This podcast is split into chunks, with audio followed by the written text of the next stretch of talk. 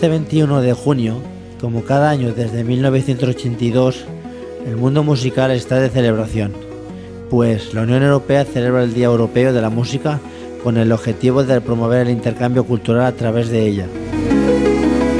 El precursor de esta idea fue el músico norteamericano Joel Cohen en el año 1976. El objetivo principal de este día no es solo recalcar las bondades e importancia del arte musical alrededor del mundo, sino también promover la paz y la amistad de las naciones a través de la unión que causa la música.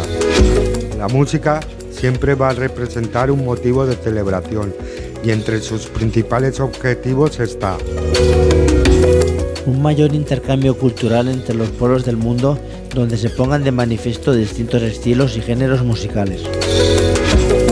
Lograr alcanzar una mayor diversidad musical y crear espacio para que los profesionales de la música puedan mostrar su trabajo y compartirlo con el público que asiste de manera masiva a disfrutar de sus conciertos. Ver la música como una herramienta de entretenimiento que enriquece la vida y la hace más plena, a través de un arte lleno de magia, belleza y majestuosidad.